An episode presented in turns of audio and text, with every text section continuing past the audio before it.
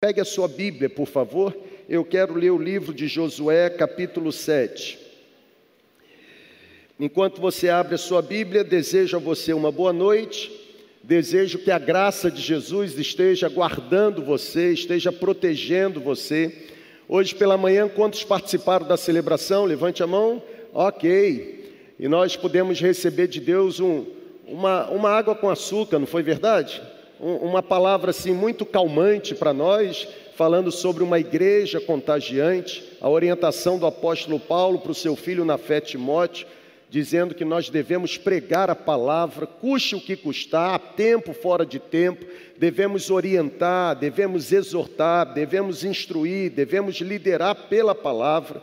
Paulo chegou a dizer para Timóteo que nos últimos dias, ou nos últimos tempos, e parece que é o tempo que nós estamos vivendo, as pessoas não suportariam a doutrina verdadeira, ao contrário disso, sentiriam como coceira nos ouvidos e reuniriam para si mesmas a mestres que poderiam ensiná-las conforme o desejo do coração.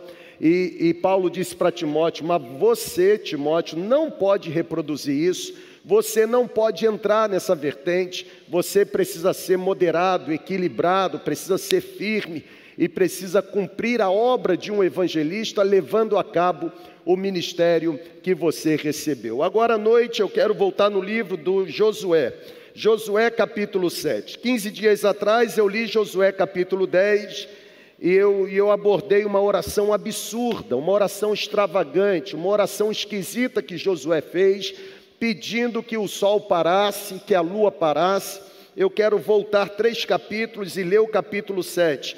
E eu vou ler o capítulo todo, vou ler do versículo 1 até o versículo 26, e eu vou pensar com você nessa noite sobre a desobediência como sendo o caminho para a derrota. Sempre que estivermos envolvidos em desobediência, é óbvio que o próximo passo ou o próximo estágio que nos espera é a nossa é a nossa derrota. Vamos ao texto, pegue aí a sua Bíblia, por favor. Josué capítulo 7, a partir do versículo 1, a Bíblia diz assim: Mas os israelitas, eles foram infiéis com relação às coisas consagradas. Comecei, hein, pessoal? Os israelitas foram infiéis em relação às coisas consagradas. Acã, filho de Carme, filho de Zinri, filho de Zerá, da tribo de Judá.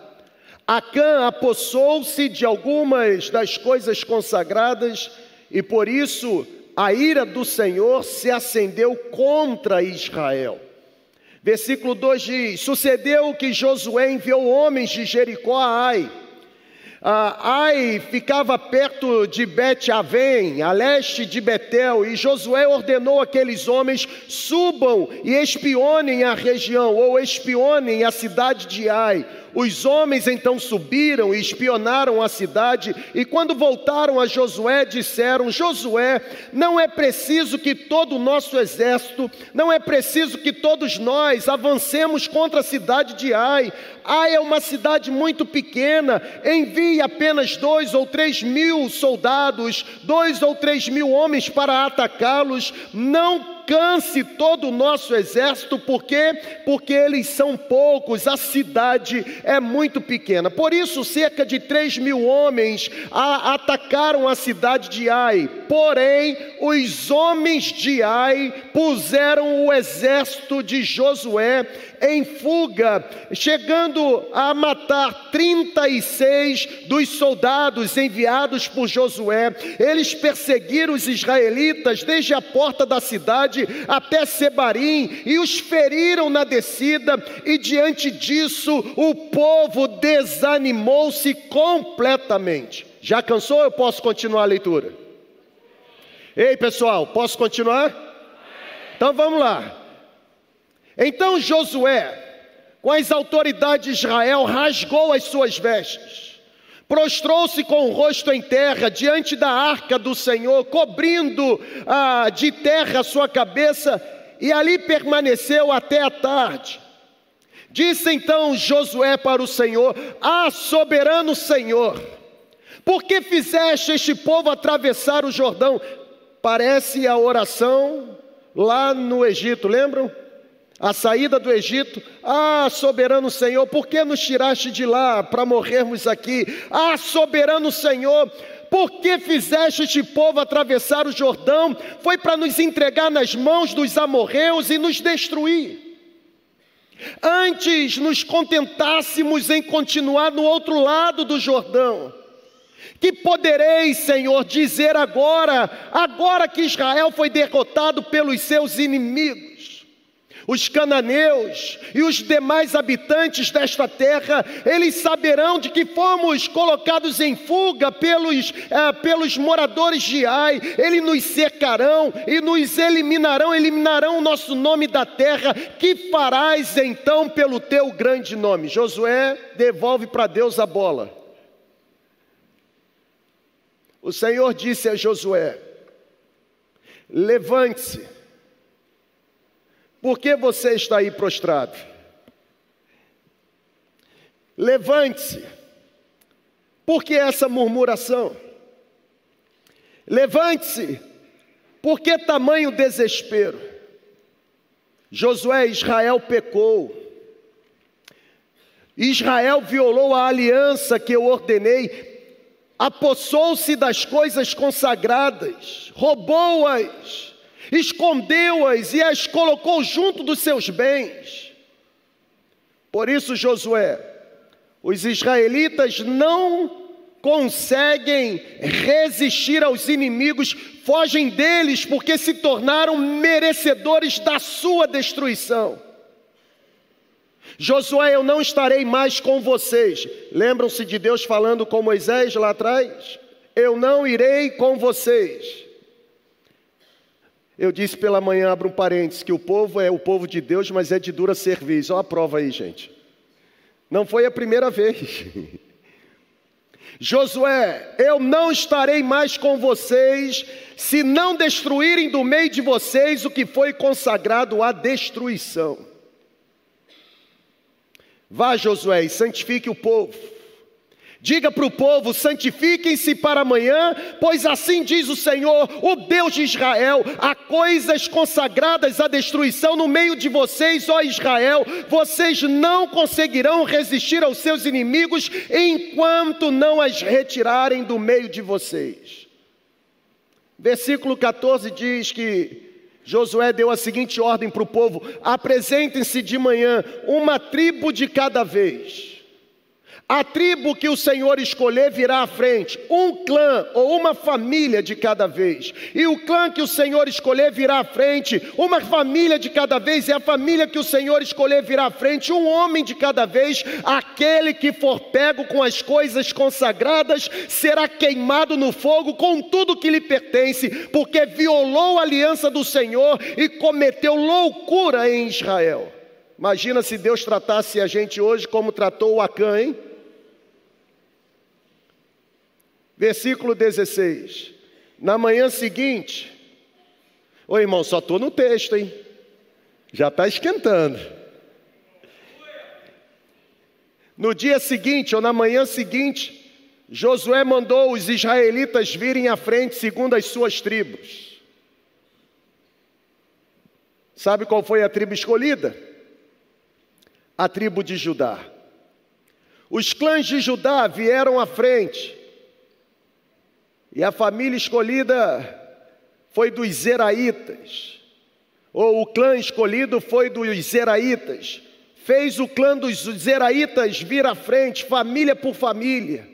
E a família escolhida foi a família de Zinri. Josué fez a família de Zinri vir à frente, homem por homem, vai só afunilando. E Acã, filho de Carme, filho de Zinri, filho de Zerá, da tribo de Judá, foi o escolhido. Então Josué disse a Acã: Meu filho, para a glória do Senhor, o Deus de Israel, diga a verdade. Conte-me o que você fez. Não me esconda nada. E Acã então respondeu: É verdade, Josué, que pequei contra o Senhor, o Deus de Israel. O que eu fiz foi o seguinte: quando vi entre os despojos uma bela capa feita na Babilônia. Quando percebi que existiam dois quilos e quatrocentos gramas da prata e uma barra de ouro de 600 gramas, eu, Josué, os cobicei, eu me apossei indevidamente deles estão escondidos no chão da minha tenda, com a prata por baixo. Josué então enviou alguns homens que correram à tenda de Acã, e lá estavam escondidas as coisas com a prata por baixo. Retiraram-na da tenda e as levaram a Josué e a todos os israelitas e a puseram perante o Senhor.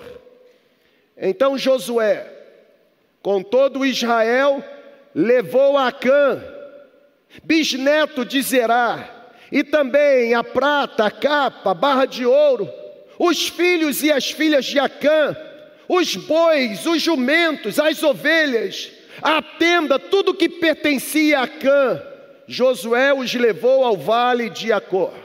E disse então Josué: Acã, por que você nos causou tamanha desgraça? Acã, hoje, Hoje o Senhor causará a sua desgraça. E todo Israel apedrejou a Cã, e depois apedrejou também o que pertencia a Cã, e queimou tudo e todos eles no fogo. Que mensagem de esperança extraordinária para essa noite. E o último versículo. Sobre Acã, ou sobre o corpo de Acã, torrado, queimado, ergueram um grande monte de pedras que existe até hoje. Então o Senhor se afastou do fogo da sua ira, e por isso foi dado àquele lugar o nome de Vale de Acor, nome que pertence até os dias de hoje. Parece uma narrativa de filme de terror, não parece, gente? Mas não é filme de terror, é a realidade. E a realidade que Deus deseja soprar sobre nós nesta celebração é a seguinte: toda desobediência é um caminho pavimentado para a grande derrota da vida. Eu, quando estava estudando esse texto e conseguindo perceber no meu espírito que Deus desejava falar conosco, o primeiro tema que surgiu na minha cabeça foi desobediência, um convite à desgraça. Mas eu fiquei pensando assim, nossa, mas está muito forte. E me parece que domingo de manhã já vai ser meio pesado. Eu vou tentar amenizar o título para a noite. E aí eu, eu trouxe esse título, A Desobediência, um caminho para a derrota. Eu queria que você ouvisse de forma muito bonitinha esse tema, mas internalizasse exatamente o tema original. Não apenas a desobediência como um caminho para a derrota, mas a desobediência desobediência como sendo um convite à grande desgraça da vida. O problema é que está mais do que evidente que nós cristãos, nós, a Igreja de Jesus, nós frequentemente temos nos desviado da definição essencial a respeito do pecado. Na verdade, a, nossa visão sobre o pecado é uma visão simplista, simplória, deturpada. Quando nós falamos sobre pecado, me parece que nós falamos sem levar em consideração o que biblicamente pecado significa. A prova disso é que quando nós falamos sobre o assunto pecado, as pessoas logo ocupam as suas mentes com pecados ah, como adultério, como fornicação ou qualquer outro comportamento provocado pela prática do sexo impróprio. Pecado para nós se tornou apenas um campo onde existe uma prática sexual ilícita. Quando na verdade a Bíblia diz que pecado é muito mais do que isso, pessoal. É óbvio que a mentira é pecado, é óbvio que a embriaguez é pecado, é óbvio que a inveja é pecado, é óbvio que a maledicência é pecado. No entanto, a primeira evidência do pecado registrado na Bíblia não apresenta um homem, o Adão, ah, deitado numa cama no jardim do Éden com uma outra mulher que não fosse a sua mulher Eva, não. A primeira evidência do pecado na Bíblia Bíblia não tem a ver com prática sexual ilícita, mas apresenta Adão e Eva desobedecendo uma ordem dada por Deus. Isso significa dizer que, biblicamente falando, Adão pecou não porque adulterou. Adão pecou porque não foi obediente à ordem que Deus lhe havia dado. Ou seja, como já dizia a irmã Tabita, e saudosa irmã Tabita, pecado é toda e qualquer desobediência à autoridade de Deus. Eu me lembro do meu tempo de seminário. E os professores de um campo da teologia, chamada teologia sistemática, eles, eles se esforçavam em trazer para nós alguns conceitos ou definições de pecado, como por exemplo, eles citavam a definição do Strong: pecado é a falta de lei moral, seja por intenção, por ato e tudo mais. Eu nunca ouvi uma definição tão profunda biblicamente como ouvi dessa saudosa irmã Tabita. Uma vez ela olhou para a gente no seminário e disse: pecado é deixar de andar com Deus. Não precisa muito esforço teológico para assimilar a profundidade dessa definição. Todas as vezes que eu deixo de andar com Deus, são as vezes que eu cometo pecado, porque pecado é toda e qualquer desobediência à autoridade de Deus. Sabe, gente, pecado é todo tipo de desobediência, e como desobediência, todo tipo de pecado traz destruição.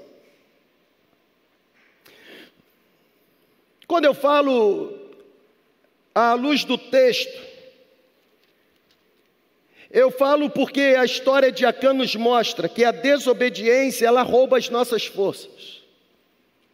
A desobediência ela nos priva de vivermos a vida extraordinária que um Deus tão incrível planejou para nós.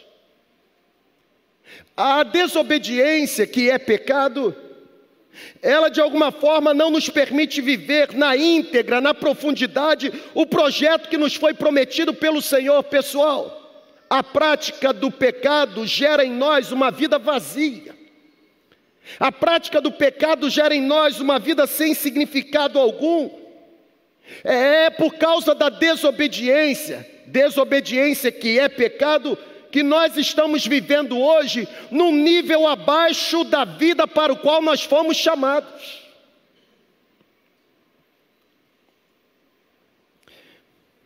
Parece-me que a desobediência tem nos tornado diferentes dos primeiros cristãos. Na verdade, parece-me que a desobediência tem deformado tanto a nossa essência ao ponto de não nos permitir explorar todo o potencial que podemos alcançar em Cristo. Na verdade, considerar o texto que nós lemos, trazer à tona a história de Acã, é aprender algumas lições, lições preciosas com a desgraça provocada pela desobediência. Acã desobedeceu. Acã pecou não porque cometeu pecados sexuais ou práticas sexuais impróprias, indevidas, não adequadas ou ilícitas. Acã pecou porque Acã desobedeceu. Por que será e de onde veio essa hipocrisia que reina sobre as igrejas no mundo, em que pecados recebem formas diferentes de tratamento? Quer ver uma coisa? Quantas pessoas você conhece? Eu queria que você levantasse a mão e o auditório ele vai se acender. Quantas pessoas você conhece que já foram de alguma forma expostas, excluídas, tiveram a vida arrasada, a reputação enterrada, porque tiveram publicamente o seu pecado envolvendo sexo ou vida sexual inadequada exposto. Quem já ouviu dizer, ou quem já sofreu, ou quem conhece alguém que foi excluído, foi completamente maltratado, foi exorcizado, foi considerado impuro, porque adulterou, fornicou, fez qualquer outra prática de sexo indevido. Levante a mão, por favor.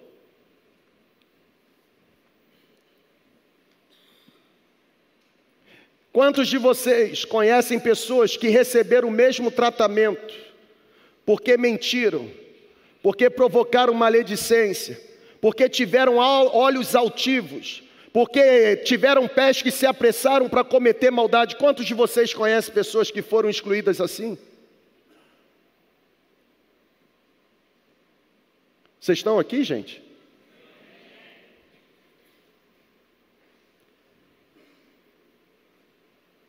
A nossa grande desgraça é exatamente o que nós valorizamos como a nossa capacidade moralista.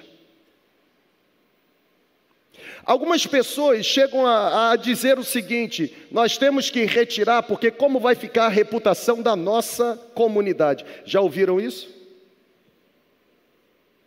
Vai ficar do mesmo jeito, mantendo na nossa comunidade os mentirosos, os invejosos, os maledicentes. Reage aí, irmão.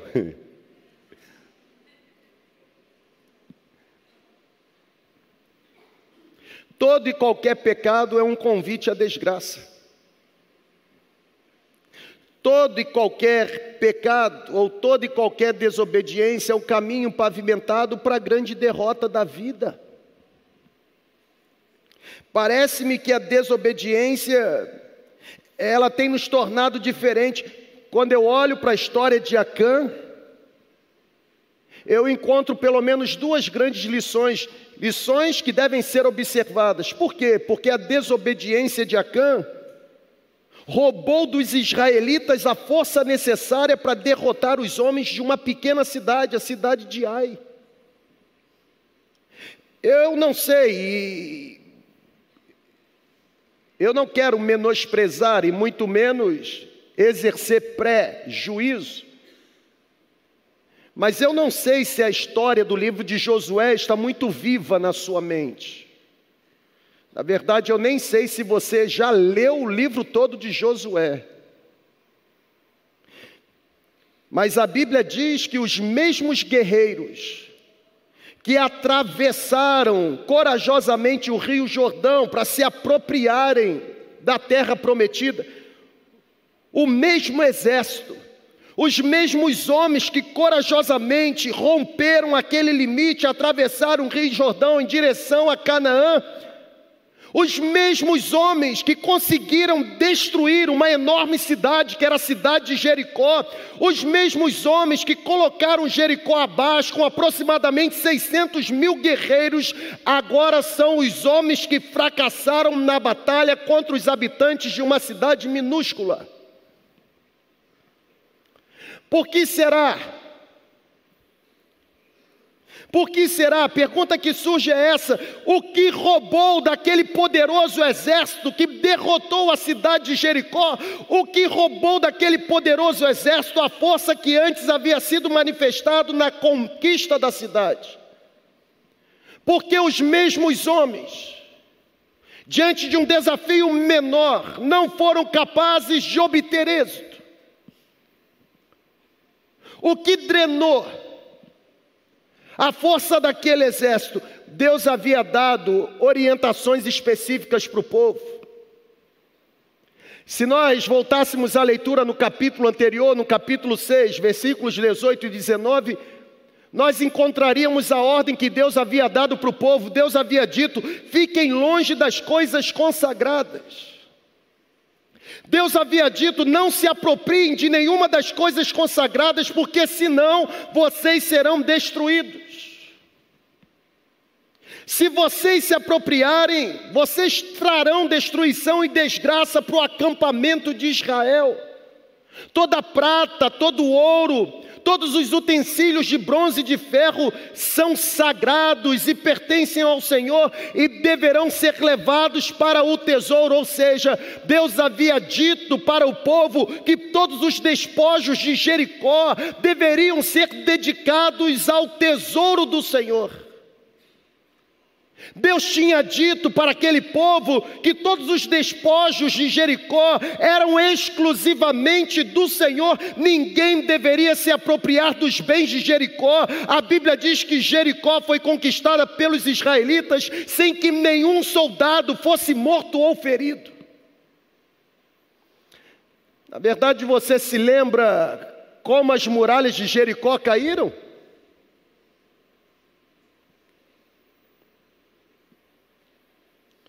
Jericó foi conquistada de forma sobrenatural. Na conquista da grande Jericó não houve perda alguma. Ninguém morreu. Ninguém se feriu.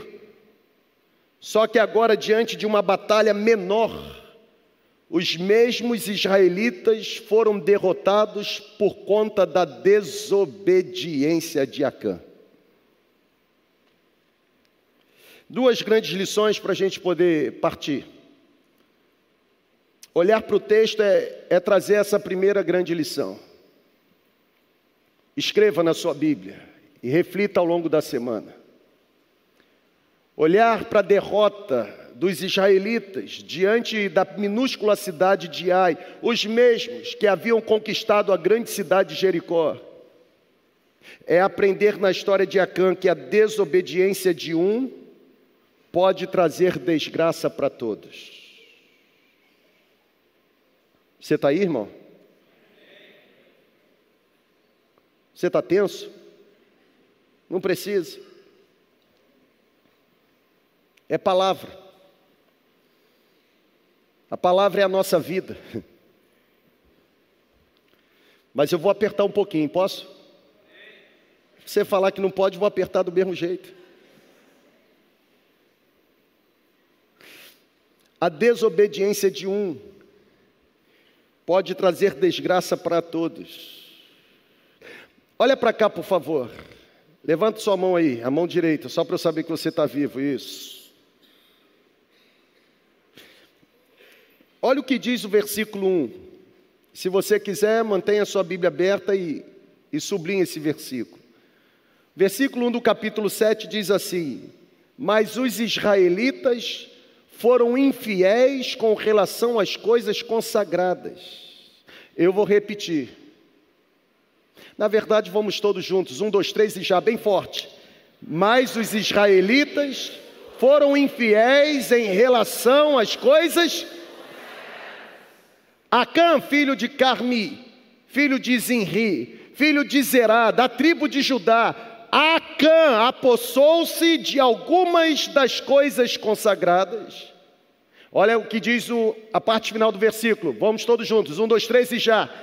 E a ira do Senhor acendeu-se contra contra Israel.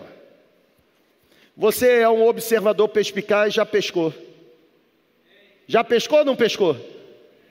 Está claro. Observe o texto. Observe que a Bíblia está dizendo. Deixa, deixa, pode deixar o texto aí na tela. A Bíblia não está falando o seguinte, mas um homem chamado Acã foi infiel com relação às coisas consagradas ao Senhor. A Bíblia está dizendo que os israelitas foram infiéis. O interessante é perceber que o texto diz que a ira do Senhor não se acendeu sobre Acã. A ira do Senhor se acendeu sobre Israel. Pessoal, a desobediência de um pode trazer desgraça para todos.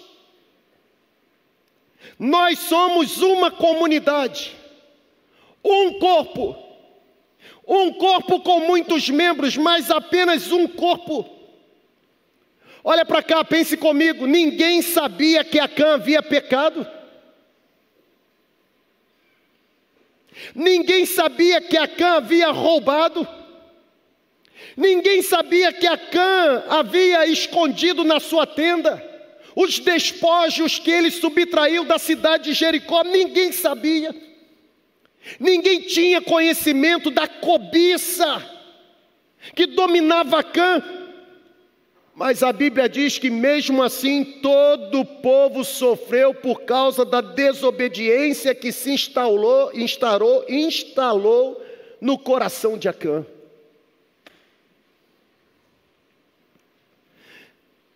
Em Jericó, uma cidade maior, 600 mil, Ninguém morreu e ninguém se feriu. Aqui em Ai, aqui em Ai, uma cidade menor, Dois ou três mil homens não conseguiram vencer os homens de Ai. E a Bíblia diz que houve, houve morte. Eu gosto daquele livro do John Bevere, O Kryptonita. Em um dos capítulos do Kryptonita, quando John Bevere fala sobre o poder do um, ele usa uma frase que vale a pena a gente citar agora. Ele diz o seguinte: embora sejamos muitos, aos olhos de Deus somos um único povo. A desgraça de um se alastra para se tornar a desgraça de todos. É por isso que a gente aqui se esforça para forjar o caráter de Jesus em vocês. O apóstolo Paulo, quando escreveu a sua carta aos Gálatas, Paulo disse para aqueles cristãos: vocês devem sofrer dores de parto até que Cristo seja gerado no outro.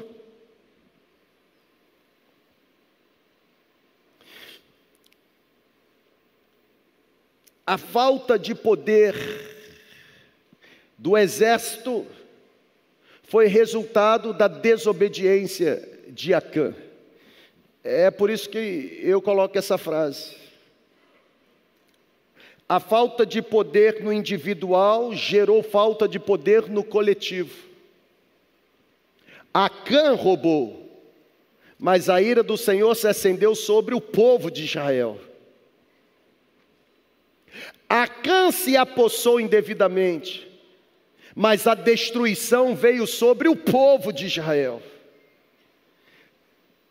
Seria menos trágico se a sua miséria afetasse somente você.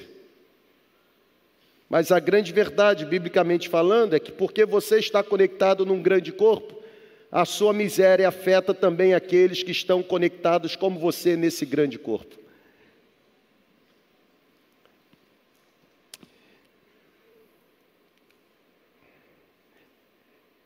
Eu gosto quando Deus dá uma palavra assim. E eu gosto muito mais quando vocês respondem dessa forma. Porque significa que vocês estão refletindo. Ou não? Eu tenho certeza que tem gente aqui agora se perguntando: será que eu sou o Akan da história? Será que a minha falta de interesse em buscar o Senhor está comprometendo toda a comunidade onde eu decidi me conectar? Será que eu estou sendo gargalo por onde o poder de Deus está se esvaindo ou vazando? Será que eu tenho sido a ponta fraca nessa grande comunidade chamada Segunda Igreja? A desobediência de um pode trazer destruição para todos. A falta de poder no individual gerou falta de poder no coletivo. Isso significa dizer que a minha performance individual reflete na vida da minha comunidade de fé.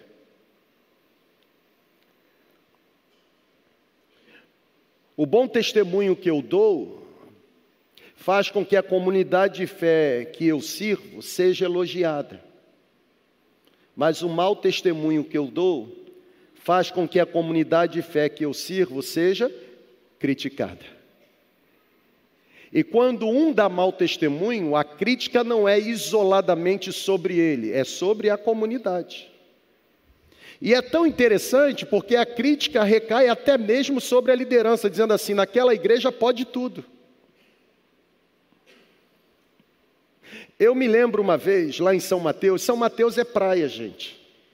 São Mateus é praia. São Mateus não tem culto domingo de manhã. Porque se fizer, nem o pastor vai. Está na beira da praia. E, e eu passei por algumas situações inusitadas em São Mateus. Por exemplo, num domingo de manhã eu ia para a praia. E eu estava lá na praia. Só que na mesma praia em que eu estava, estavam também pessoas que se apresentavam como membros da igreja em que eu liderava. na mesma praia. Tem algumas que ainda tentam se esconder, tem outras que são descaradas, e as descaradas pegavam uma latinha de escol e ó,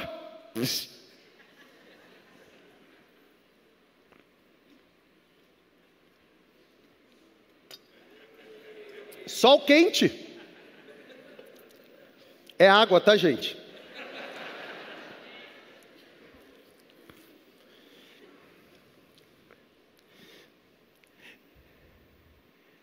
Eu parei de ir à praia domingo de manhã. Sabe por quê? Porque tinham pessoas que se apresentavam como membros da igreja, que estavam com a latinha da escola a 10 metros de mim.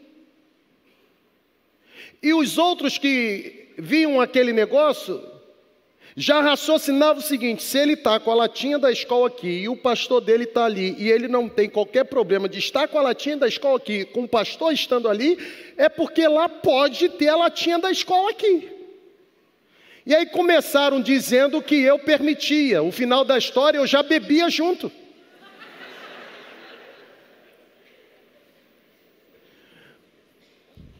Porque a desgraça de um leva todo mundo para a destruição. Ah, mas você não o exortou na praia? Precisa. Não é débil mental.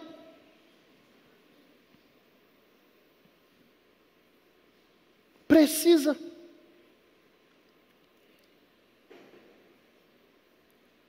A minha performance individual compromete o testemunho da minha comunidade de fé. Um pastor da nossa equipe, ele sempre usa uma frase interessante, ele diz assim: "O que é meu por direito não pode ser maior para mim do que é meu por responsabilidade".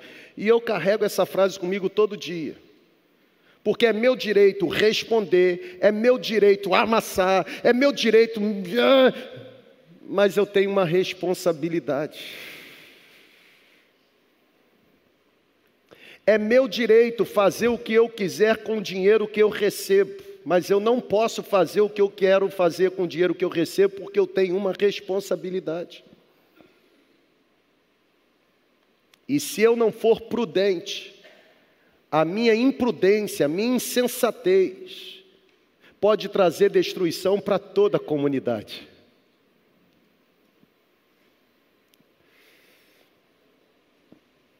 Vocês sabem que eu fui militar muito tempo da minha vida. Dizem que quem foi nunca deixa de ser, e é verdade.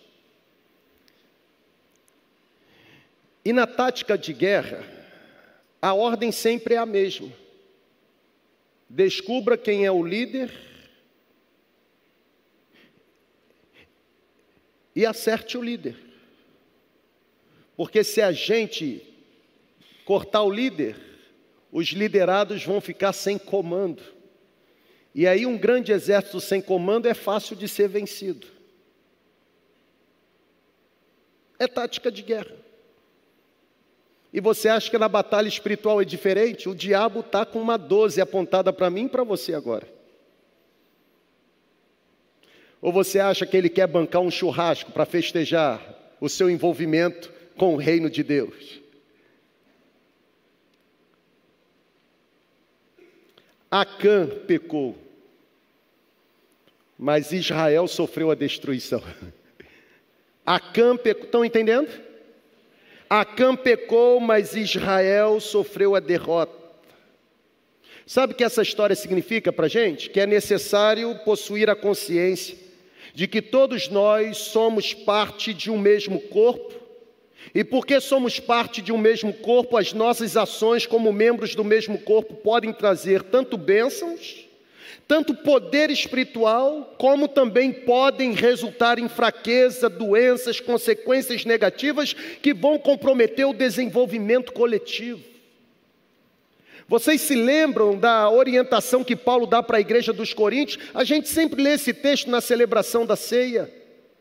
Examine-se, pois, o homem a si mesmo e depois coma do pão e beba do cálice. Por quê? Porque quem come do pão e bebe do cálice indignamente, sem discernir o corpo, come e bebe para sua própria destruição. Come e bebe para sua própria destruição. Aí Paulo diz assim: e é por isso que existem entre vocês muitos doentes, muitos enfermos e alguns que já morreram.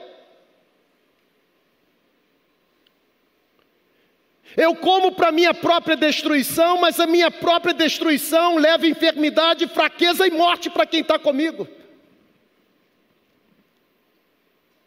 Sabe, gente, quando desobedecemos, não somos os únicos afetados na história. Nós fomos para Belo Horizonte na última semana. Pastor Pablo, nós fizemos um, um censo e percebemos que ele é o que tinha mais pecado, não foi? Aí ele ficou. Todo mundo foi, ele ficou. Ficou aí sozinho, homem. Dos pastores de rede. E eu vibrando. Se tiver morte, que tem essa semana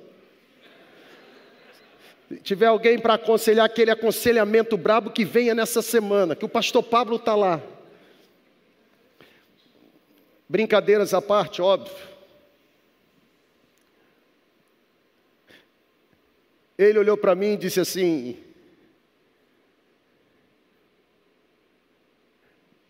Ainda bem que você voltou, porque eu não sei como você aguenta.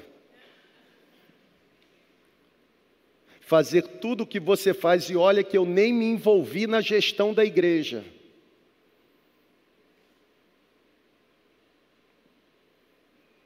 Você acha mesmo que eu não sou assediado todos os dias para me corromper? Você acha mesmo que todos os dias o diabo não chega com uma bandeja saborosa? Que aos meus olhos é uma bandeja prazerosa e que me dá vontade de me saborear? Mas ao mesmo tempo que eu vejo a oferta, eu me lembro: a desobediência de um vai causar a destruição de todos.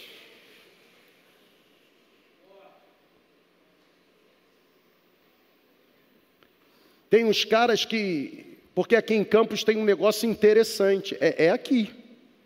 Mas eu já me habituei à cultura daqui. O povo a autoescola aqui, a regra é diferente. Não tem lugar para estacionar. Estaciona onde está. Não é assim? É ou não é, gente? Ninguém estaciona, o povo para. E me dá uma vontade, irmão. Dá em você também? De quê?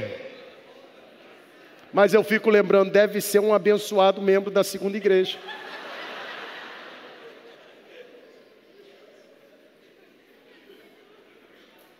E se eu chamar de filho de Belial? Se eu chamar de enviado do cão? Se eu chamar de um incircunciso filisteu? Ele vai abrir o vidro e vai dizer assim: a paz do Senhor, pastor. Aí eu tenho que engolir. Eu já decidi em Campos, irmão, andar de Uber me irrita menos.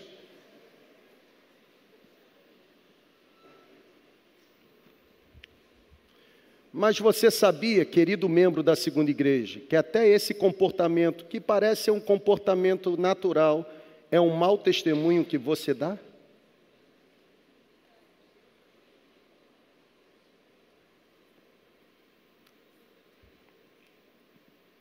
Ficou quietinho, né?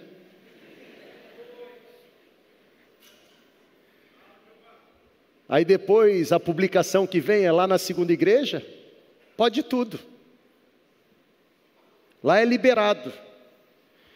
Ô irmão, eu não sou responsável pelo que você faz com o ensino que eu eu sou responsável pelo ensino que eu transmito, não pelo que você faz com o ensino que eu transmito. Mas mesmo eu não sendo responsável, com o que você faz a partir do ensino que eu transmito, o que você faz me afeta.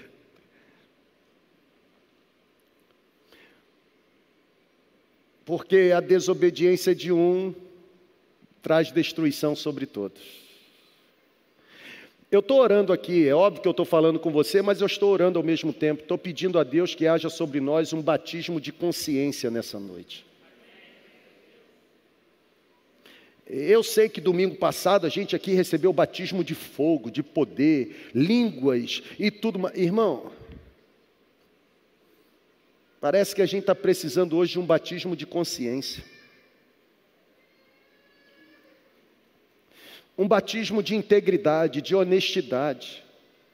Parece coisa absurda, tem gente que passa a semana futucando rede social para saber das fofocas, para no domingo entregar profetagem. Que coisa horrorosa. Carnalidade.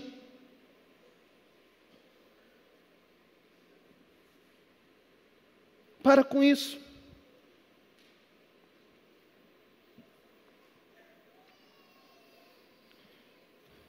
Quando nós desobedecemos, nós não somos os únicos afetados. Esse relógio vocês estão adiantando, não era esse horário, não. Eles estão fazendo isso para eu terminar, mas não vou terminar.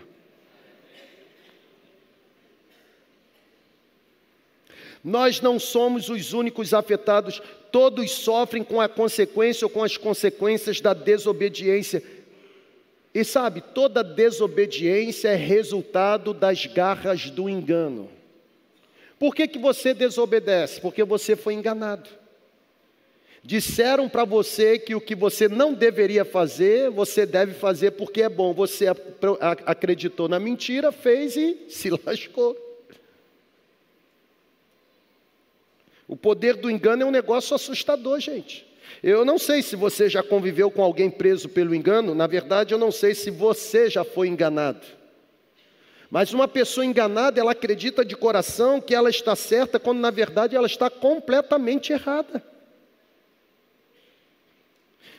Você já viveu esse cenário? Uma das maiores proezas do inimigo foi ter enganado Acã. Acã sabia qual era a regra do jogo. Acã, no capítulo 6, já tinha recebido a orientação: não deveria tocar nos despojos de Jericó. Mas Acã desobedeceu. Por quê? Porque Acã se permitiu ser seduzido pelo engano. Ele se utilizou de táticas estratégicas sutis e astutas para ter a pureza do seu coração e da sua mente corrompida. Cuidado, galera. Cuidado, não existe nada bom fora da vontade de Deus. Pode até parecer bom, mas se não está alinhado à vontade de Deus, não serve. É engano. Vai ter destruição. Não importa o quão bom pareça, não importa se faz você se sentir bem, não importa se faz você se sentir confortável, não importa se faz você se sentir seguro, não importa se faz você se sentir bem sucedido, se não vier de Deus, levará você um caminho de tristeza e morte.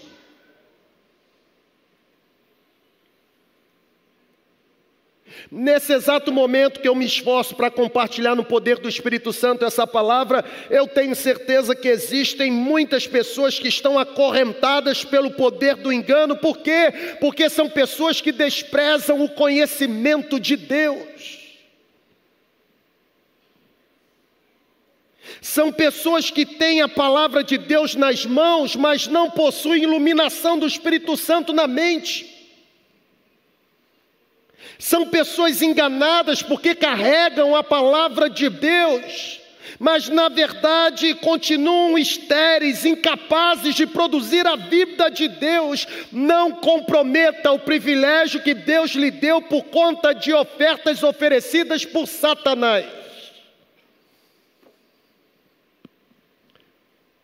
Um prato de lentilha pode parecer algo inocente, ingênuo, mas pode roubar de você o privilégio. Olhar para a história da Cã e aprender que a desobediência de um pode trazer destruição para todos. Segunda e última lição. A história de Acã mostra que a desobediência é contagiosa. Se alastra. E aí me permita fazer aqui uma analogia. Porque quando nós olhamos para o nosso próprio corpo, nós percebemos que todas as partes do nosso corpo estão conectadas umas às outras. Ou seja, o dedão do pé está conectado ao nariz, o meu fígado está conectado aos meus joelhos, no meu corpo não há uma parte sequer que consiga sobreviver separadamente das outras partes. Se você arrancar meu braço, meu braço colocado longe desse corpo, ele vai se bater por um tempo e depois ele vai morrer. Porque nenhum membro sobrevive desconectado de todo o corpo. E é interessante porque tá to, a maioria fica tudo tossindo hoje, né? Vamos, vamos levar como exemplo a gripe. Se alguém pega uma gripe ou se alguém pega um vírus, essa gripe adoece o corpo inteiro.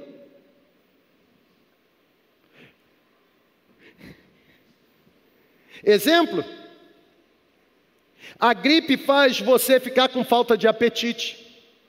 A gripe faz você perder as suas forças, a gripe traz prostração, a gripe causa dores em várias partes do corpo, a gripe gera dor de cabeça insuportável, a gripe faz até mesmo escorrer coriza do nariz. Ou seja, todo o corpo é contaminado por uma mesma doença.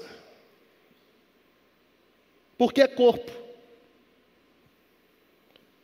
O que eu quero dizer com isso? Da mesma forma, a desobediência de um membro contamina toda a comunidade.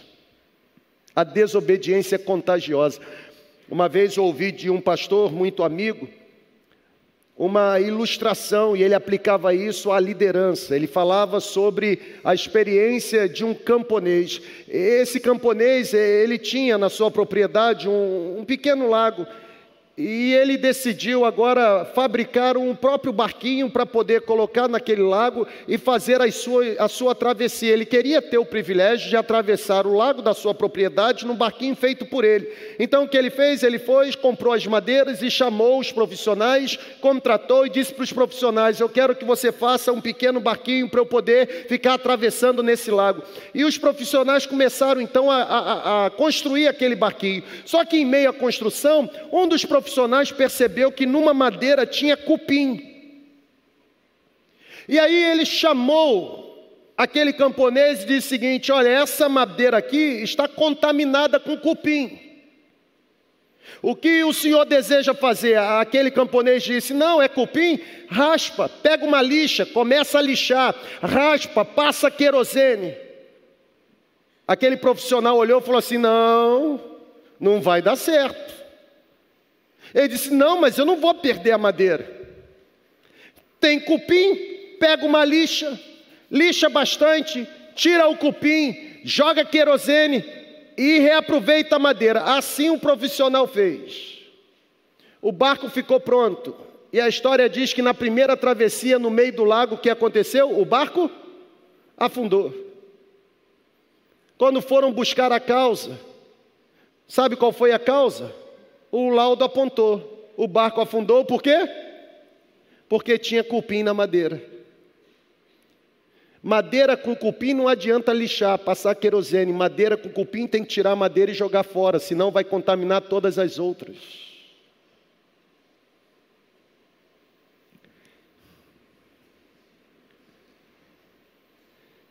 Cupim na madeira a gente retira, senão contamina.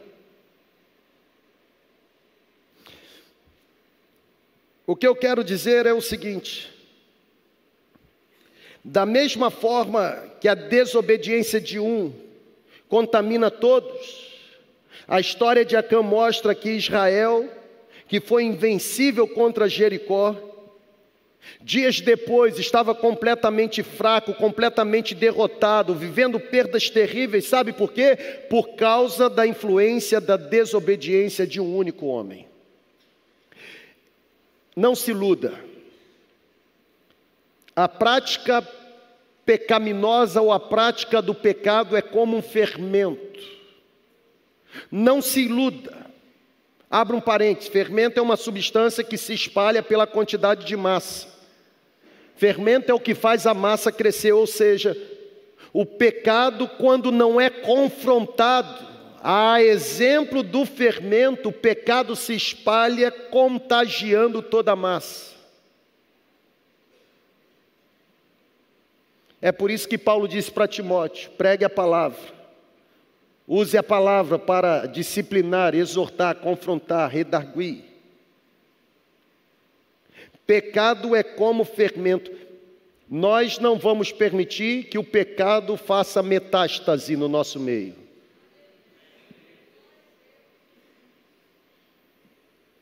Uma comunidade de fé, quando é completamente contaminada pelo pecado, ela sofre perda de produtividade, ela sofre falta de poder espiritual, ela compromete a credibilidade. Irmão, na semana passada nós recebemos uma palavra aqui, e, e essa palavra, eu estou nela.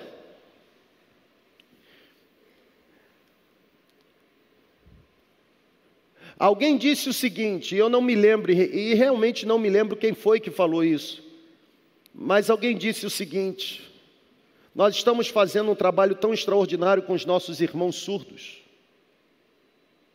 Nós temos algumas células de surdos. Nós temos batizado novos convertidos surdos. Os surdos estão participando do CCM.